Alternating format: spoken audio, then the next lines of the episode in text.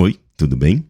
Henrique Sampaio por aqui, o criador e apresentador do Primeiro Contato. Eu tô passando aqui para te convidar a ouvir o meu novo podcast, Código do Caos. São entrevistas com especialistas sobre como a nossa sociedade vem sendo impactada pelas big techs, plataformas digitais e lambanças corporativas. Conversas sobre cultura digital com um olhar crítico sobre tecnologia, redes sociais e videogames. Episódios de até uma hora, toda sexta-feira. E no episódio de estreia, eu converso com um game designer que vem atuando para impedir que jogos de aposta se passem por videogames no Brasil. Um assunto urgente e importante. Na descrição desse episódio, aqui mesmo, desse que você está ouvindo, você encontra os links para seguir o Código do Caos na sua plataforma de podcast favorita e também os perfis das redes sociais. Ali você encontra também a campanha de financiamento coletivo do Código do Caos. Fique agora com o episódio de estreia.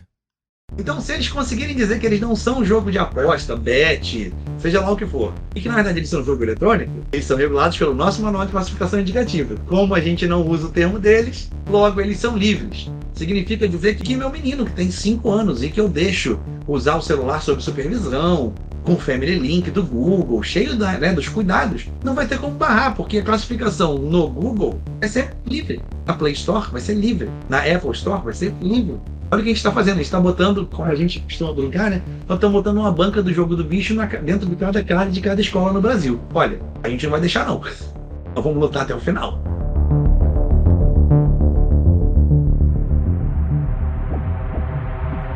Você está ouvindo Código do Caos um podcast sobre cultura digital que traz um olhar crítico sobre tecnologia, redes sociais e videogames. Eu me chamo Henrique Sampaio e a cada semana eu vou receber por aqui um ou dois convidados para falar de como a nossa sociedade vem sendo impactada pelas big techs, plataformas digitais e lambanças corporativas. No episódio de estreia do Código do Caos, eu não poderia deixar de abordar um assunto que nas últimas semanas tomou conta do meu Twitter. Sim, por aqui a gente ainda chama de Twitter. Eu tô falando do Marco Legal dos Games, um projeto de lei de 2021 que tinha como objetivo regulamentar a indústria de videogames brasileira, mas que foi sequestrado pela indústria da aposta. Com um dos seus setores tentando se passar por videogame para evitar a taxação de 18% da recém-aprovada MP das bets. E nessa brincadeira, também conhecida por lobby, colocou a indústria brasileira de games em risco. Só que essa história simplesmente recebeu zero atenção da mídia brasileira especializada em games, que, condicionada pela linguagem do hype e do consumo, parece que nunca sabe o que fazer com pautas políticas. Pelo menos até uma thread minha viralizar e chegar em personalidades da esquerda brasileira, como o ator Gregório do Vivier o antropólogo Orlando Calheiros e a deputada Samia Bonfim. E um dos personagens que se destacaram nessa minha thread foi o Márcio Filho, um desenvolvedor de games que no dia 20 de setembro foi até o plenário do Senado Federal, em Brasília, e durante 10 minutos defendeu, com argumentos sólidos, um projeto de lei que atendesse às demandas da indústria de games, e não da indústria da aposta. Estamos aqui hoje porque um projeto de lei que deveria tratar de um marco legal para o nosso setor foi cooptado por gente que quer fugir de regulação de bets e facilitar o acesso de crianças e adolescentes a mecanismos que, se não são apostas, como eles dizem, são bastante parecidos. Márcio Filho é game designer, formado em direito, trabalha com videogames há mais de 15 anos e atualmente ocupa a presidência da Ring, a Associação de Desenvolvedores de Jogos Digitais do estado do Rio de Janeiro. E é com ele que eu converso neste episódio de estreia de Código do Caos.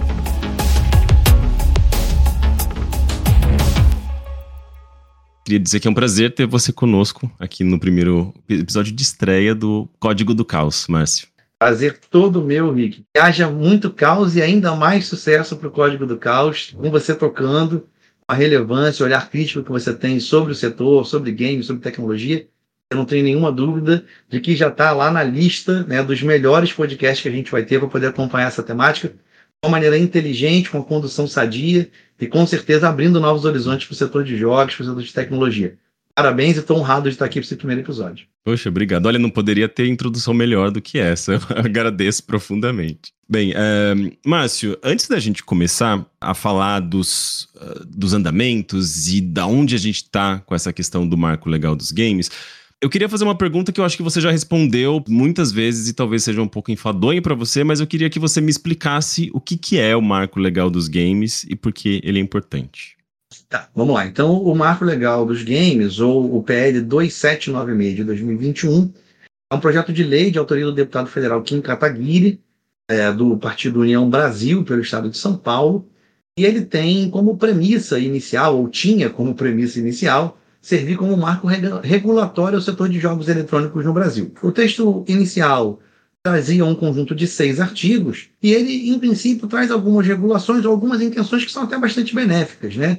é, apesar de alguns temas estarem superados pelo tempo e pela própria regulação do, do governo, em áreas como o setor aduaneiro, e como a classificação de jogos né, em vários ambientes, o, o PL tem um, uma iniciativa que é importante, que é colocar o setor de jogos regulado, identificar o setor de jogos como uma área passível de receber investimentos de pesquisa, desenvolvimento e inovação, e também de, de verificar ou de apontar jogos eletrônicos não são jogos de azar. O problema, e a gente brinca um pouco nesse sentido, né, é que assim, mesmo no texto original, o PL peca pelo que fala e também pelo que não fala, né? Em dois pontos eu gosto sempre de destacar por que ele tem problemas aonde fala. O PL cita lá em um determinado momento que jogos eletrônicos são software. Veja, não é que jogos eletrônicos não sejam software também. Notadamente, a gente joga videogame a partir de software. Só que o, o, o jogo eletrônico ele não é o código-fonte. O jogo eletrônico é uma soma de código-fonte, com música, com roteiro, com animação, com cores, com direção de arte, de fotografia, com game design, com level design, com, enfim, uma infinidade de coisas, né? E que na verdade o que importa mesmo no jogo eletrônico é o seu conteúdo, não é o seu suporte midiático, né? Então eu posso até fazer um jogo eletrônico que inclusive nem seja um software. Se você pensar no Genius, né, é, uma, aquela versão do, do, dos quatro cores, né, que você vai apertando na ordem que elas acendem com um tom musical, aquilo não é exatamente um jogo eletrônico como a gente enxerga hoje, mas se você remontar os primórdios da coisa, essas são as primeiras versões de jogos que acontecem com, com suporte eletrônico, né? Então, nesse sentido, é, o PL, quando classifica a gente só como software, portanto, só dentro da área de tecnologia, ele peca ao falar porque ele não se ancora nas melhores práticas que acontecem nos países onde está dando certo a indústria de jogos. No Canadá, ele é tido como parte da indústria da cultura. Nos Estados Unidos, ele recebe investimentos do setor de software e do setor de cultura. Na Europa inteira, mas para citar mais destacadamente, a gente poderia falar na França, na Alemanha, na Bélgica.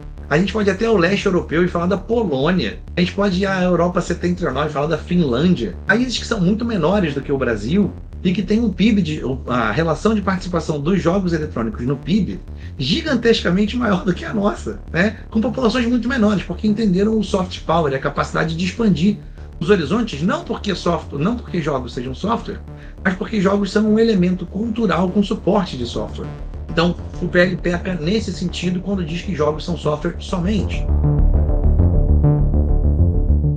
O PL também peca quando diz que o governo vai incentivar a formação de profissionais do setor, incentivando a formação de programadores. E aí eu até provoco, né? Digo, olha, eu nunca vi um jogo feito só por programadores. Eu até já vi jogos feitos só por artistas. Já vi. Agora, jogo feito só por programador, para mim, é uma novidade absoluta. Porque simplesmente não cabe. Quer dizer, em algum momento vai ter que fazer uma música, mesmo que pegue online. Em algum momento vai ter que ter uma animação daquele código que você montou, vai ter que ter uma animação que se represente em tela. Então, ele peca também. E aí é uma, uma subsequência de classificar jogo como software, é você classificar o profissional como sendo só o profissional de software. Então ele peca pelo que fala.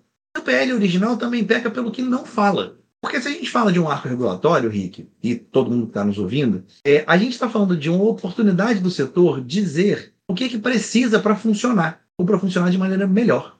Então, o que, é que falta também no nosso marco regulatório proposto pelo deputado Kim Kataguiri, a quem aqui quero deixar minha mais elevada deferência nesse sentido. Né? Ele peca por não observar três coisas, e eu vou focar nessas três, que são tema de discussão no setor de jogos há, há ao menos 20 anos. Nenhum estúdio de jogos funciona hoje no Brasil formalmente como estúdio de jogos. Márcio, peraí, como assim? É o seguinte, você abre qualquer empresa no Brasil e você tem que dizer ao IBGE, ao Instituto Brasileiro de Geografia e Estatística, o que, que é a sua empresa. Se você abrir uma padaria, existe um Código Nacional de Atividade Econômica para atividade de panificação. A hora que você abre uma empresa de jogos, qual é o Código Nacional de Atividade Econômica que você escolhe? Eu vou contar então para quem está nos ouvindo. Eu tenho uma empresa no setor há 16 anos, formalmente aberta. Formalmente, a minha empresa não é uma empresa de jogos, apesar de eu ter desenvolvido mais de uma centena deles, apesar de eu ter atendido grandes empresas e corporações, de ter atendido municípios, estados. Por quê? Porque em mais de 20 anos, qualquer dos governos que passaram pelo Executivo Federal resolveram regulamentar a atividade econômica que é um estúdio de jogos eletrônicos. Então, hoje, um estúdio de jogos eletrônicos funciona de maneira irregular no Brasil. Ele precisa se esconder em outro Código Nacional de Atividade Econômica. A minha empresa, por exemplo, se você for lá no cartão CNPJ, ela é uma empresa de desenvolvimento de software e ela é uma empresa de conteúdo online. Olha que loucura. Então, como é que o setor, se tivesse sido escutado, aprovaria um marco legal de jogos e não obrigasse o governo a criar um Código Nacional de Atividade Econômica. Então, o projeto falha porque não cria a regulação formal para que empresas sejam abertas como empresas de jogos eletrônicos. A subsequência disso é o seguinte: se não existem formalmente empresas de jogos eletrônicos, profissionais de jogos eletrônicos também não existem. Se eu, na minha empresa, quero contratar um game designer para conduzir a equipe que vai trabalhar produzindo um jogo novo, eu não posso assinar a carteira dele como game designer, porque a profissão de game designer, todas as profissões no Brasil, são reguladas a partir do negócio chamado Código Brasileiro de Ocupações, ou de ofícios. Esse é regulado pelo Ministério do Trabalho. Procurem lá por qualquer profissão relacionada a games. Não existe. Então não existem formalmente as empresas, os estúdios de jogos, não existem formalmente os profissionais de jogos. É uma loucura, gente último, não fala da ferramenta de trabalho que é nossa, que são os Software Development Kits, os SDKs, ou os Dev Kits. Para quem não está familiarizado, falando de maneira rápida e até meio grosseira, como se fossem consoles que vêm mandados para a empresa desenvolvedora, meio que com um código fonte aberto, entre aspas aqui, tá? E a lógica é o seguinte: você está desenvolvendo o jogo ou está portando o jogo para aquele console, você precisa então saber como é que o seu jogo vai performar naquele console e conseguindo mexer nos parâmetros. Isso não compra na loja, galera. Isso tem que ter autorização da empresa que é dona do console. É um processo que demora, às vezes, mais de um ano. A empresa pode simplesmente dizer: Eu não quero o seu jogo no meu videogame. Porque não faz parte da nossa política, não faz parte do tipo de jogo que a gente libera. Mas mesmo quando ela libera, ela cobra uma bagatela 20, 30, 50 mil dólares para poder liberar um código, um SDK desse, um dev kit. E quando vai passar pela Receita Federal no Brasil, quando vai passar pela alfândega, né, pela área de importação, pela fronteira brasileira, o fiscal da alfândega, o agente aduaneiro, ele tem que olhar para aquilo e eles têm um manual de importação. E diz, olha, este produto aqui é descrito desse jeito, tem que cobrar imposto dessa forma e liberar. O Dev Kit, o Software Development Kit, não está no manual da alfândega. Significa dizer que tem agente alfandegário, aduaneiro, que olha e diz assim: Isso aqui é um computador. Aí manda tributar como computador. Tem gente que olha e diz assim: Isso é videogame, então é brinquedo, tributa como brinquedo. Tem gente que olha e diz assim: Não, isso aqui é vi videogame mesmo, tributa como videogame. E tem casos, Rick, de agentes aduaneiros que olharam e disseram assim: Isso não está no manual, não pode entrar no Brasil, manda de volta. Quebrou a empresa, amigo. Quebrou a empresa. Quem estava esperando aquilo quebrou. Então, o projeto de lei peca pelo que fala e peca pelo que não fala. Portanto, demanda correções que o próprio Kim Kataguiri reconhece que têm que ser feitas, como reconheceu, inclusive, na tribuna do Senado Federal na última sessão temática feita no dia 20 de setembro. Uhum. Márcio, você falou da, do KINAI, né, da, dessa, desse Código Nacional de Atividades Econômicas, eu acho que é isso, né, a sigla, que é aquele códigozinho que a gente, que a gente coloca ali quando a gente abre uma MEI, por exemplo, né, toda empresa, MEI ou grande empresa precisa desse código. É um código que, se a gente procurar lá por, sei lá, é, desenvolvimento de games, a gente vai ver que tem um código uh, KNAI chamado Fabricação de Jogos Eletrônicos. Esse código, é, é, esse, esse KNAI, ele não serve para as empresas de desenvolvimento de games? Não, explico por quê. A, a ideia de fabricação é a ideia da. Pensa mesmo na fábrica. Então, a ideia de produção física do videogame. O que isso remonta pra gente? Montagem de fliperama, montagem do console, montagem dos controles, montagem de tudo que tem a ver com a lógica do videogame. O que a gente faz enquanto estúdio de jogos não é fabricação, a prestação de um serviço, né?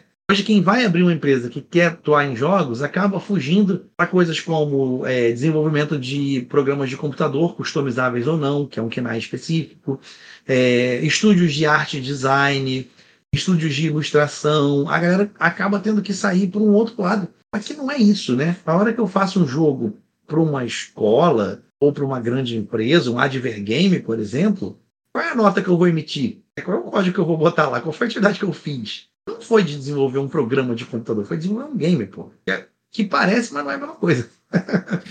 Márcio, você mencionou o Kim Kataguiri, né, que é o autor do projeto.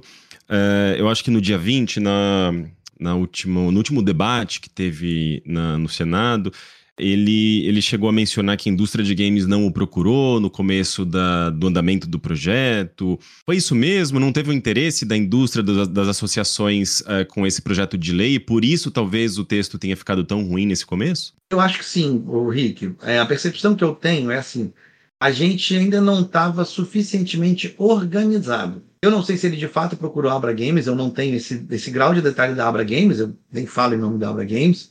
Eu posso dizer que as associações regionais não foram procuradas durante todo o trâmite na Câmara Federal. Mas a gente está jogando todo mundo em uníssono, que é um negócio assim, muito curioso, né? São 17 associações regionais, uma associação nacional, todo mundo contra o texto atual da PL 2796. E é importante dizer, por causa dos problemas que tem o texto original, mas nós não seríamos tão profundamente contrários se não tivesse aparecido o jabuti que enfiaram lá no projeto. Eu acho que é parte dessa nossa conversa aqui em sequência. Então, de fato, é, me parece que a gente não estava pronto para responder ao momento inicial do Kim, da colocação que o Kim faz. As regionais não foram procuradas, isso é um dado concreto. Eu não sei se ele procurou a Abra Games, mas eu percebo que a gente conseguiu amadurecer a organização do setor durante o trâmite do projeto na Câmara e especialmente depois do dia 19 de outubro, quando o projeto ganha o termo Fantasy Game, essa terminologia que foi inserida nesse dia. Enfim, é, de maneira absolutamente atípica, né? Então foi no dia 19 de outubro, a partir do dia 19 de outubro do ano passado, uh, o, o, a, o PL ganha essa. tem essa entrada do Fantasy Game que acaba se tornando talvez até maior do que os próprios jogos eletrônicos. Você acha que a, as empresas de fantasy sports elas se aproximaram do, do PL por conta talvez de um vácuo dessa participação maior das, da, das empresas de games e pelo fato do texto ainda não ter recebido naquele momento um interesse, um apoio da, das própria, da própria indústria de games? É, o projeto ele é proposto pelo Kim Kataguiri em agosto de 2021. De setembro de 2021 a novembro de 2021, o projeto corre pelas comissões, por várias comissões temáticas lá da Câmara Federal, tá? É, deixa de passar em algumas importantes. Nas que passa, não tem chamamento à audiência pública, que é ruim. Era, é bom que os temas ganhem audiência pública para a gente poder participar. E aí, em novembro de 2021, ele passou pelas comissões que tinha que passar, entre aspas, e é encaminhado à mesa diretora da Câmara. O projeto dorme de novembro de 2021 até agosto de 2022. Em 3 de agosto de 2022, importante dizer, com um período eleitoral já iniciado, o deputado Kim Kataguiri pede o, a, que a tramitação do PL seja dada em caráter de urgência, o que é aceito pela mesa diretora no dia 4 de agosto. Mesa diretora, então, presidida pelo Arthur Lira, que segue presidindo a Câmara Federal. No dia 4 de agosto, o Arthur Lira dá o caráter de urgência, a mesa diretora né, dá o caráter de urgência, vamos tratar aqui das coisas regimentalmente, e logo depois, pouco tempo depois, o projeto ganha um relator em plenário é o, então deputado federal Darcy de Matos, do PSD de Santa Catarina. Bom, o deputado Darcy de Matos recebe a relatoria. Vou citar um fato fora da Câmara. Dia 26 de setembro, a, o Rei do Pitaco e uma empresa lá de Santa Catarina chamada Stock Sports se reúnem e fundam a Associação Brasileira de Fantasy Esportes. Vou repetir o nome: Associação Brasileira de Fantasy Esportes fundam a associação, mas só registram a associação em cartório no dia 13 de janeiro deste ano. Então, de setembro do ano passado até janeiro deste ano, eles ficam voando abaixo do radar, sem serem conhecidos. Em 26 de, setembro, então, funda-se a ABFS. Em 19 de outubro, Rick, 19 de outubro de 2022, ouvinte, atenção, entre turnos da eleição presidencial mais louca que esse país já viveu. Eu não quero saber aqui quem é Bolsonaro, quem é Lula, quem não é nada. Não é sobre isso, gente. Alguém, entre os dois turnos da eleição do ano passado, estava pensando em alguma outra coisa que não fosse eleição presidencial? Porra, vamos ser sinceros, claro que não. Então a gente tem, naquela data, no dia 19 de outubro de 2022, a movimentação mais anômala, mais atípica que eu já pude acompanhar no projeto de lei. Eu que sou formado no direito, enfim, né, curto bastante a política há muito tempo. No dia 19 de outubro, o relator do projeto, Darcy de Matos, pede a retirada do caráter de urgência à mesa diretora da Câmara. A mesa diretora concede a retirada do caráter de urgência. Ele pede então que o projeto seja encaminhado à Comissão de Tributação e Finanças. A mesa diretora concede. Na, no, no, na Comissão de Tributação e Finanças, o próprio relator do projeto em plenário se transforma em relator do projeto na comissão. Isso é atípico, não é normal que seja assim. Ele, então, no, na Comissão de Tributação e Finanças, apresenta um PL substitutivo, onde pela primeira vez, depois de 15 meses de tramitação do projeto, aparece o termo Fantasy Games. Eu nunca tinha ouvido falar no termo Fantasy Games, eu trabalho com isso há 20 anos, cara. Produzi os maiores eventos do país em pesquisa acadêmica e científica da área. Tenho relação íntima com a academia. Assim, né? Eu estou muito tempo nessa área, eu nunca tinha ouvido falar nesse termo, uma coisa de maluco. Mas eles inserem esse termo lá. O projeto é aprovado na Comissão de Tributação e Finanças, volta à mesa diretora. O relator pede, então, de novo que tramite em caráter de urgência. Isso é concedido pela mesa diretora em plenário e o projeto é votado em plenário e aprovado para poder ir para o Senado Federal. Tudo isto no dia 19 de outubro, em menos de 12 horas. Por que então, Rick, respondendo a sua pergunta, a BFS, os Fantasy Esportes escolheram o nosso projeto? porque eles perceberam que era o lugar que tinha mais facilidade de encaixe, no projeto que já tinha um requerimento de urgência, no projeto que não teve debate nas comissões, então eles imaginavam que não teriam um adversário para poder fazer, e botaram jabuti na nossa árvore. Como diz o ditado popular, jabuti não sobe em árvore, se está lá em cima, ou é enchente ou mão de gente. E aí os caras pegam, a BFS pega o projeto, coloca esse jabuti, porque com isso eles podem fugir da tramitação que já estava anunciada pelo então candidato à presidência, Luiz Inácio Lula da Silva, que se ganhasse, faria um processo de regulação do mercado de bets. E a galera da BFS vai dizer que não é bet, que não é aposta. Olha, eu, eu sei o seguinte, até onde depois, se eles quiserem, eles me corrigem, não tem problema. Eu vou lá, pago um dinheiro, que pode ser mensalidade, como é o caso do Cartola, ou pode ser um dinheiro que eu aplique para cada rodada, cada dia, como é o caso do Rei do Pitaco. Escala um time de acordo com a fotografia do passado, ou seja, as estatísticas. Se estatística ganhasse jogo, o Botafogo já era campeão. No Fantasy Sport, pago uma mensalidade ou boto um dinheiro. Escala um time que eu acho que vai ser o que vai dar certo. Dou a sorte do meu time fazer a maior quantidade de pontos e no final ou ganho prêmios que valem dinheiro ou saco dinheiro ao fim do dia. Olha, pode até ser que não seja aposta, mas com certeza não é videogame, com certeza não é jogo eletrônico. Ou como eu brinquei lá no Senado. Tem rabo de jacaré, tem boca de jacaré, tem couro de jacaré, não é jacaré? O que, que é então, cara? Sim. E esse aparentemente é um dos interesses deles, né? Assim, não só fugir da regulamentação que já estava anunciada naquele momento e começou a rolar de fato, né? Até já saiu, né? A, a diretrizes. Você tem ali, eu acho que os 18% de, de impostos, né, de taxa, de uma taxa de 18% para as empresas de bet. E aí é meio que isso eles tão, que eles estão tentando fugir, além dessa questão da classificação etária, né? Porque a partir do momento que eles são entendidos como jogos, eles teriam a facilidade ou, enfim, o direito de direcionar seus produtos para crianças e adolescentes? Tem isso também? Totalmente, porque é o seguinte: é, jogos de aposta, jogos de azar e bets segundo a MP 1182, que acabou virando a PL 3626 de 2023 na Câmara, é, esses tipos de, de, modalidades né, de aposta, elas são para maiores de 18 anos, está descrito formalmente na lei. Videogame, como é que funciona o videogame? O videogame tem uma classificação indicativa que é dada a partir do manual de classificação indicativa que é produzido pelo Ministério da Justiça aqui no Brasil. Em outros países tem órgãos é, que fazem essa regulamentação próprios. O que, que diz o, o, manual de classificação indicativa? Ele diz o seguinte: se houver a presença deste determinado item, então o jogo é para a idade X. Se não houver a presença deste item, então ele é livre. Vou dar um exemplo.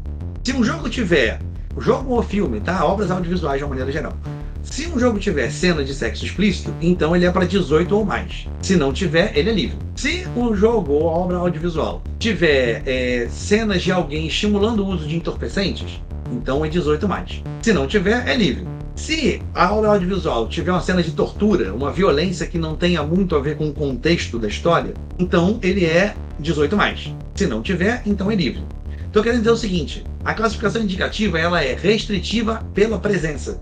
Então ela só restringe a idade se tiver a presença daquele elemento. O Manual de Classificação Indicativa do Ministério da Justiça do Brasil se baseia basicamente nesses três pilares que eu acabei de citar: regulação sobre sexo, regulação sobre entorpecentes, regulação sobre violência. Depois, pesquisem. Quem quiser, fica à vontade. Só pesquisar. Manual da Classificação Indicativa Ministério da Justiça. É um PDF, você vai abrir o documento. Se você abrir no seu navegador, aperta Ctrl F, pelo menos no Windows é esse o comando, e pesquisa pela palavra azar ou pela palavra aposta. Eu ver que esses temas não aparecem no manual. Logo, se não aparecem, são livres. Então, se eles conseguirem dizer que eles não são jogo de aposta, bet, seja lá o que for, e que na verdade eles são jogo eletrônico, eles são regulados pelo nosso manual de classificação indicativa. Como a gente não usa o termo deles, logo eles são livres. Significa dizer que meu menino que tem 5 anos e que eu deixo usar o celular sob supervisão, com o Family Link do Google, cheio da, né, dos cuidados, não vai ter como barrar, porque a classificação no Google vai ser livre. Na Play Store vai ser livre. Na Apple Store vai ser livre. Olha o que a gente está fazendo. A gente está botando, como a gente costuma brincar, né? Nós estamos botando uma banca do jogo do bicho na, dentro de cada de cada escola no Brasil. Olha, a gente não vai deixar, não. Nós vamos lutar até o final. Então, além de ser um, um PL com um texto que não atende os interesses para a indústria de games, é um PL que causa um, causa um mal para a sociedade brasileira, permitindo que jogos de aposta ou jogos que tenha, tenha alguma diferença em relação aos, os próprios bets ou outras formas de aposta, mas ainda assim envolve colocar dinheiro em jogo, envolve esse risco da perda, da perda do dinheiro. A gente está permitindo que isso atinja possivelmente crianças e adolescentes, né? É, ou seja, é, é, é uma perda para a sociedade brasileira dos dois lados. E acho que é por isso, Rick, que a gente conseguiu montar é, uma, uma espécie de frente ampla no Senado Federal. O pedido para retirada de pauta na quarta-feira, dia 20, porque o projeto estava em pauta para quinta-feira, dia, dia 21, envolveu do líder do governo no Congresso Nacional, o senador Rodolfo Rodrigues, ao senador Eduardo Girão, do Novo, do Ceará, que é uma oposição é, legítima e ferrenha ao governo. E eu não estou aqui dizendo se a oposição é boa ou ruim, porque não me cabe. Né? Ou se governo é bom ou ruim, também não me cabe. Mas assim, não, é, pessoas que estão em lados opostos da disputa política, está é, tá tão claro que isso é maléfico à sociedade brasileira, que mesmo pessoas que estão em pontas extremas da disputa política estão concordando em conduzir isso a um processo de mais debate, a encaminhamento a outras comissões, para que a gente possa tratar cobra como cobra e jacaré como jacaré, né? cada coisa no seu lugar. E é isso que a gente está começando a ver, né? A partir da, da, semana passada, a gente viu ali, por conta talvez até desse posicionamento muito contundente dos profissionais da indústria de games ali no Senado, ah, naquele debate. É, eu acho que fazendo um trabalho muito bom de convencer é, os senadores. A, a, entender qual era a problemática, e hoje mesmo a gente viu, uh, numa tentativa ali do relator de é, é, aprovar esse texto e não conseguindo justamente porque os, os senadores eles estavam já talvez bem convencidos da importância desse debate, né? É isso que a gente está vendo no momento, essa, digamos, o, a associação aí dos, dos, dos fantasy sports, as empresas de fantasy sports, perdendo essa batalha no momento. Uh, porque justamente com as novas comissões de educação, de esportes, que eu acho que também vai acontecer, né? É, a gente vai ter mais debate e possivelmente uma participação maior das associações regionais e da Abra Games, é isso?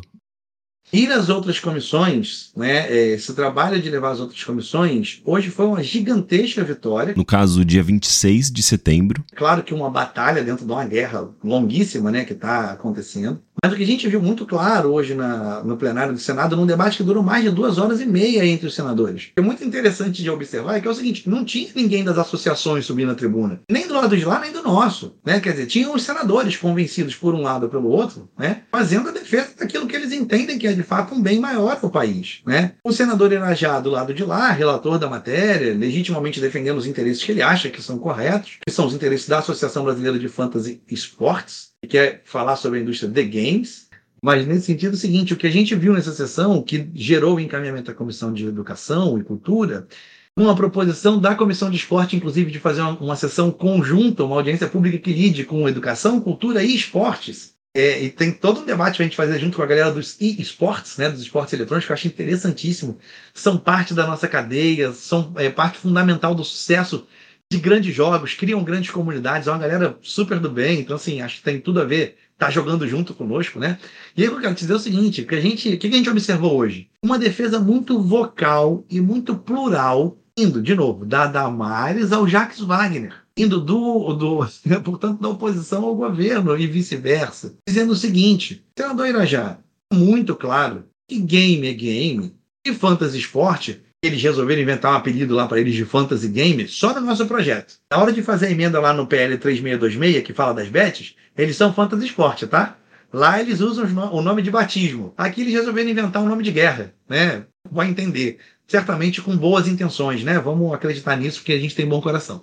Então o que, acontece? Eles fazem um processo, o Irajá vai para a tribuna do Senado, sustentar do alto da tribuna que a gente não é cultura, que a gente está querendo roubar dinheiro dos artistas, como se artistas não fôssemos, que a gente está querendo ganhar a Lei Rouanet. Senador Irajá, a gente já pode usar, nós já estamos na Rouanet, artigo 18, vai dar uma lida. Senador da República que não conhece as leis, complicado. Ah, que a gente queria usar Paulo Gustavo, nós já estamos na Paulo Gustavo, senador Irajá, inclusive com bons percentuais em vários estados porque nós somos audiovisual, como reconhece a Ancine. Nós também somos tecnologia. Alguns senadores ficaram na coisa de, ah, não, porque são tecnologia, natureza jurídica. Tem natureza jurídica. A natureza jurídica nossa é múltipla, aqui no mundo inteiro, como a gente relatou lá no começo da conversa. Então, assim, o que é de fato? Ficou o Irajá isolado. Primeiro, ele queria que fosse a voto imediatamente em plenário. Passou um caminhão de senadores por cima da proposta, dizendo o seguinte, porque nem pensar, isso não vai ser votado em plenário. A gente não admite que isso não tenha discussão. E não é verdade que teve discussão em outros lugares.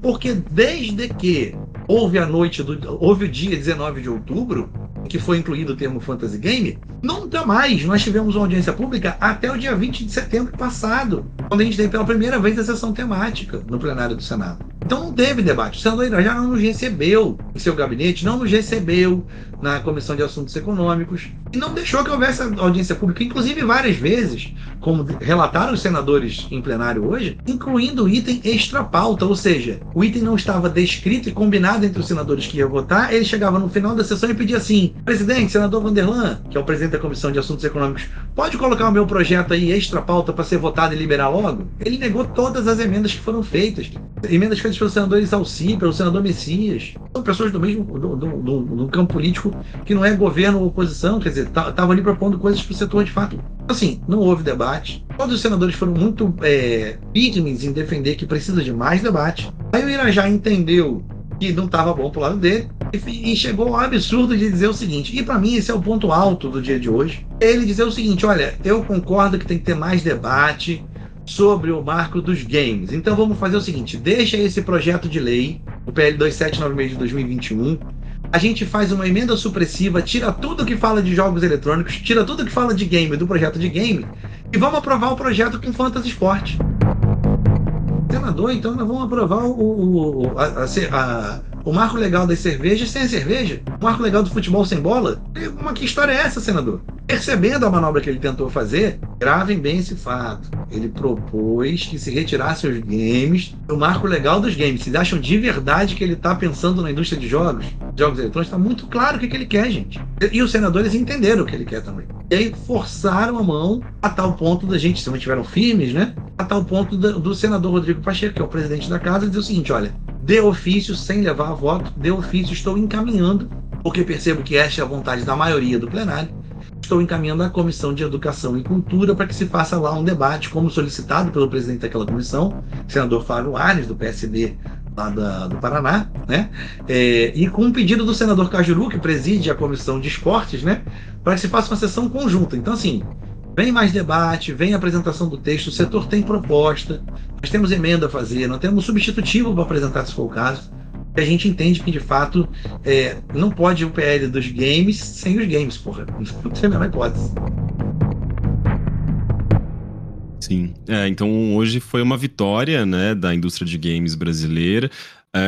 E qual que é a sua expectativa para essas próximas etapas? Que vocês consigam apresentar esses substitutivos, que vocês sejam ouvidos, que de fato esse projeto de lei se torne um, um, um marco legal da indústria de videogames e não dos, dos fantasy sports? É isso, a gente, o que a gente, a expectativa é botar o trem de volta no trilho. O projeto começa sendo de game, ganha um jabuti, e aí a solução final agora é jogar a árvore fora e ficar com o jabuti. É só loucura, né? Então o que, que a gente quer? Tira o jabuti da árvore.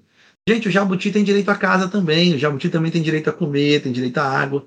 Façam um marco legal dos fantasy esportes. É legítimo. Regulem da maneira correta. Vejam os especialistas em psicologia, em economia, em sociedade, em estatística, para que eles possam analisar os impactos desse setor na sociedade e façam um marco regulatório próprio. Agora, não pode pegar o marco de game, tirar os games e aprovar os fantasy esportes. Então é uma loucura. Nossa expectativa um bom, uma boa audiência pública na Comissão de Educação e Cultura. Se fosse uma audiência conjunta com a Comissão de Esporte, seria incrível, porque permite que a gente debata também essa temática, isso é maravilhoso. A gente gostaria muito que tivesse um debate também acontecendo, uma audiência pública também acontecendo no âmbito da, do, da Comissão de Ciência, Tecnologia e Inovação, porque a gente entende que a gente está baseado, está ancorado nessas duas áreas. O setor vai apresentar uma proposta tanto de emendas quanto de um substitutivo, para que a gente possa ter um texto que fale de games, não fale de fantasy esporte. Não fale dessa invencionice que é fantasy game. Um texto de jogos eletrônicos. Vamos tratar sobre jogos eletrônicos. É o país na vanguarda de legislação mundial do tema. Como a gente é quando fala de internet, quando a gente é quando fala de regulação de rede, como a gente é quando fala de crianças e adolescentes. O ECA foi considerado muitas vezes pela ONU, né, o Estatuto da Criança e Adolescente, como a melhor e mais avançada legislação de defesa de pessoas em, em desenvolvimento do mundo. Por que, que o setor de jogos brasileiro, por que, que o Brasil não pode ter um texto que seja o melhor texto para jogos eletrônicos do mundo? O que, que nos impede? Por que, que a gente tem que se apequenar?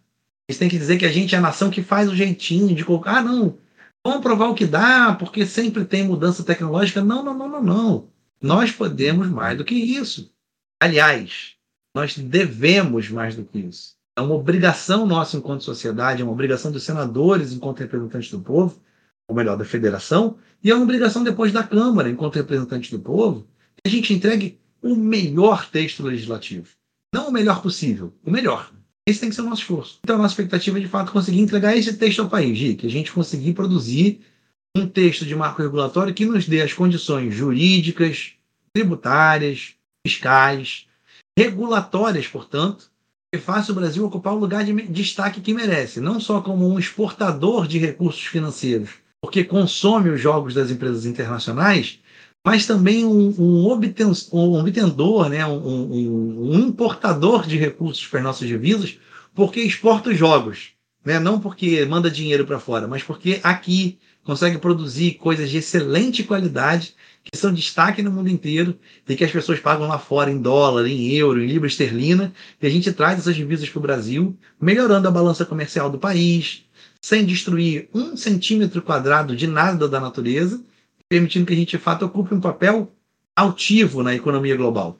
E é esse papel que nos cabe, da ciência, da cultura, da inovação, desse soft power que nós somos capazes de ter, sim, ao contrário do que pensam aqueles que querem nos apequenar enquanto nação, enquanto setor, enquanto país. Nós temos uma história para cumprir. E a gente está construindo ela passo a passo, capítulo a capítulo. Hoje foi mais um capítulo dessa história, que eu tenho certeza que vai chegar num final muito feliz. Obviamente tem percalços, né? Porque toda boa história tem que ter percalço. Acho que a gente vai conseguir contar para os nossos filhos, contar para os nossos netos como é que a gente entregou ao país uma legislação altiva que permite a gente estar à altura daquilo que a gente merece. Muito bom, Márcio, muito legal. Para a gente encerrar, eu queria deixar um espaço aqui para você divulgar algum site que seja importante sobre esse projeto, ou mesmo o seu trabalho. Fique com, com a palavra aí. Tá bom. Bom, primeiro, é, antes de qualquer coisa, agradecer o convite. Eu estou muito honrado de ser o primeiro entrevistado do Código do Caos. Eu acho assim, é, eu sou fã do teu trabalho, Henrique, de outros tempos. A gente conversava aqui antes de começar a gravação, né? Lá dos tempos de Arena IG. Né? Então a gente retoma há bastante tempo. Quem tiver curiosidade de pesquisar na internet vai saber de quantas décadas a gente está falando atrás. Denuncia um pouco a idade, mas está tudo bem, a gente ainda está jovem. É, dizer que, assim, fã do teu trabalho, fã da condução jornalística que você faz das coisas, da produção que você faz, é, recomendar a todo mundo o primeiro contato, teu podcast autoral, documental, que é fantástico, brilhante, remontando as origens dessa internet brasileira, desta máquina do caos que a gente tem aqui entre nós, né? Que nos une e nos separa em tantas dimensões. Então, assim, é, parabenizar você pelo trabalho que vem conduzindo há tantos anos, é, especialmente nesses últimos anos no, no, no primeiro contato. É, desejar que o Código do Caos, portanto, apesar deste primeiro entrevistado, tenha muitos entrevistados de sucesso e que as entrevistas possam sempre viralizar, bombar. Você vai contar com todo o nosso apoio nesse sentido. Em segundo, é, deixar o meu abraço a todas as associações regionais, especialmente a turma lá da Ring, que é a nossa Associação de Desenvolvedores de Jogos Digitais do Estado do Rio de Janeiro, a qual estou tendo a honra de presidir desde julho do ano passado. Ainda tem mais quase um ano de mandato aí pela frente, pelo menos. É, espero que não me, não me deem um impeachment até lá, né? vou fazer tudo direitinho. Mas deixar um abraço para a turma que desenvolve jogos no Brasil inteiro, especialmente lá no meu Rio de Janeiro tão especial, né? Porque é por eles que a gente está fazendo essa luta, então é absolutamente fundamental. Por fim, pedir a todo mundo seguir a gente nas redes sociais. Eu vou deixar o meu próprio Twitter, o Filho Márcio, é por onde eu tenho mais divulgado as coisas dessa área, né, dessa temática. Eu já aviso que todos os links e arrobas mencionados pelo Márcio estão na descrição desse episódio. É, então é Márcio Filho, só que ao contrário, né? Então Filho Márcio, molinho de achar nas redes. Também para seguirem o Ring Dev RJ, né? Ring de anel em inglês, né? Ring Dev RJ é, que são as redes da associação que eu presido e que a gente também tem divulgado muita coisa por lá nesse tema. Por fim, convidar todo mundo a deixar salvo, favoritado aí na, nas abas do, do, do, seu computador, do seu navegador, é o site www.pl, de pato, L de luz, PL, 2796 não, aí é não sem acento, né, sem o tio, né, então PL 2796 não.com.br.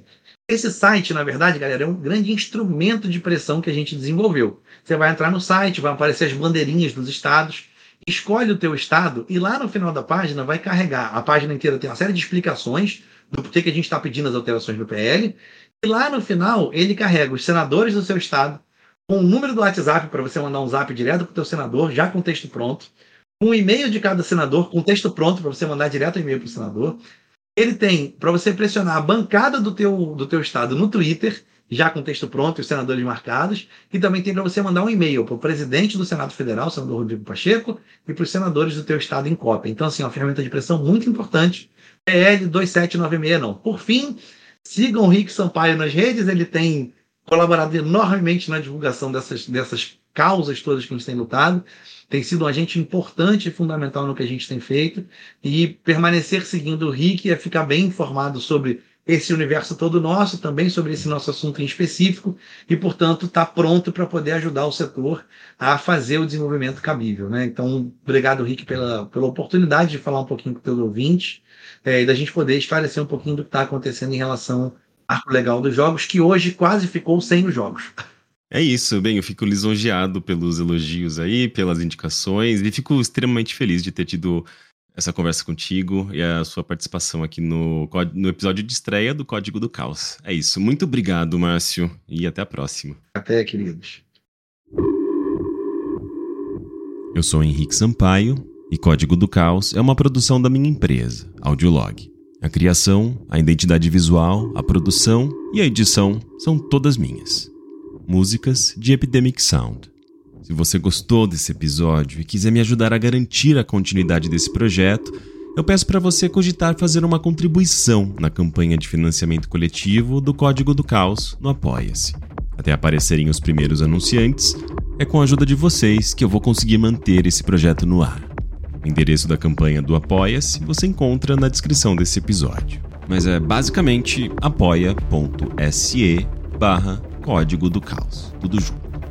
Caso você tenha gostado desse episódio, eu também posso te pedir para você deixar cinco estrelas no seu tocador de podcasts. Se você quiser, você também pode ativar o sininho para ser lembrado dos próximos episódios. Aliás, eu posso abusar só mais um pouquinho e também pedir para você compartilhar esse episódio nas suas redes. É que essa ajuda nesse começo vai ser essencial para eu conseguir criar uma base de ouvintes. Por enquanto é isso. Eu agradeço demais que você tenha chegado até aqui. Na semana que vem tem mais. Até lá!